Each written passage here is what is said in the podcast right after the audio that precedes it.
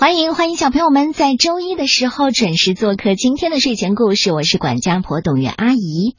嗯，周一了，开学的日子，你适应过来了吗？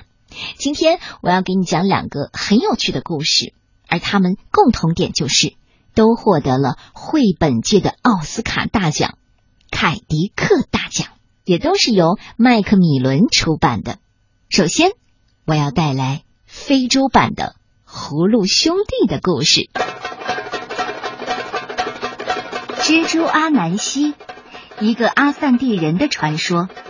作者来自美国的吉拉德·麦德莫特，由二十一世纪出版社出版。民间传说、神话、民族传奇、传统故事，所有这些都在非洲大陆长久的流传着。这个故事就来自于一个源远流长的文化，位于西非加纳境内的阿散蒂人的文化。拥有茂密热带雨林的加纳是一个隔离海洋和沙漠的绿色要塞，以此为家园的阿散蒂人一直精心的守护着他们的传统。阿散蒂人曾经建立过一个联邦国家，那是一个高度组织化的社会。前后一共存在了四百多年，而今天的阿赞地人仍然和过去一样，是一群技艺精湛的能工巧匠。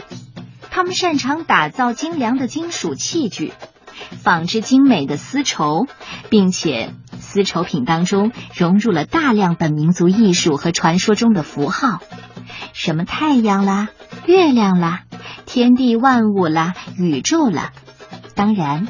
还有蜘蛛阿南西，阿南西是阿散蒂人的民间英雄。这个有趣的家伙既是一个捣蛋鬼，又是一个聪明的、讨人喜欢的魔术师。他精明狡猾，打败了许多远比他强大的敌人。他被卷进了许多的麻烦当中。现在，我就给你讲一个他的冒险故事吧。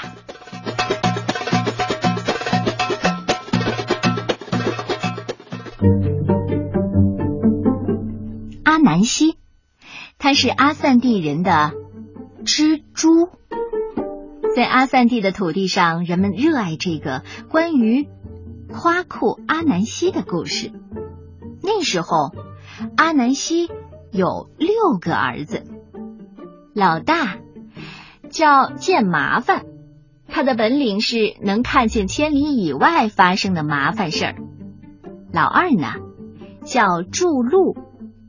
老三叫尹和，接着是老四，他叫割皮，还有老五叫投石，最小的儿子叫软垫儿，嗯，他非常非常的柔软。他们全都是阿南希的好儿子。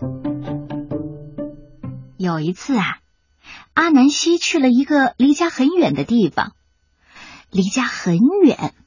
所以他迷了路，遇到了一个大麻烦。老大见麻烦回到家，他大喊：“哎，不好，不好，不好！这爸爸有危险！”他迅速发现险情，并且告诉了其他的兄弟。老二筑路说了：“哈哈哈，你们跟我来，跟我来！”他走出家门，筑好了一条路，六兄弟快快走。赶快去帮助阿南希！咦，那爸爸现在在哪儿？大鱼，大鱼把他吞下去了。啊，阿南希在大鱼的肚子里。没关系，饮河马上长吸了一口水，咕噜咕噜咕噜，大河消失了。割皮上前去救父亲。他把大鱼劈成了两半。就在这时候，更大的麻烦出现了，一只巨隼把阿南希叼上了天。就在这时候，投石，你快点啊！石头击中了巨隼，阿南希从天上掉了下来。现在，软垫儿跑来救爸爸了，他轻轻的。让阿南希落了下来。这个蜘蛛大家庭开心极了。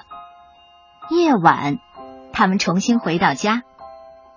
夸库阿南西在森林里发现了一个好东西。咦，这是什么？一个超大的光球。啊，多么神秘美丽呀！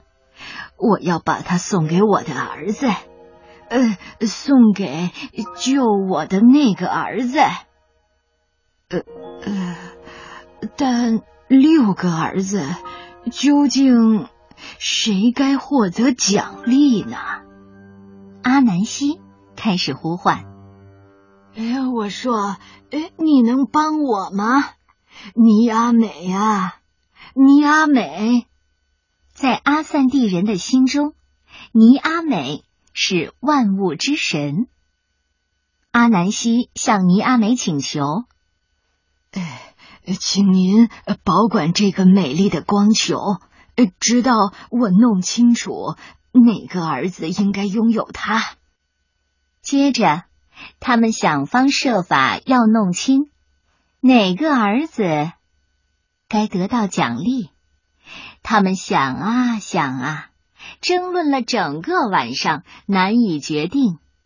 尼阿美看到这一切，万物之神托起了美丽的白光球，把它高挂在天上。尼阿美把它留在了那里，让世间万物都能看到它，直到现在，直到永远。不信，你看今天晚上，他就在天上。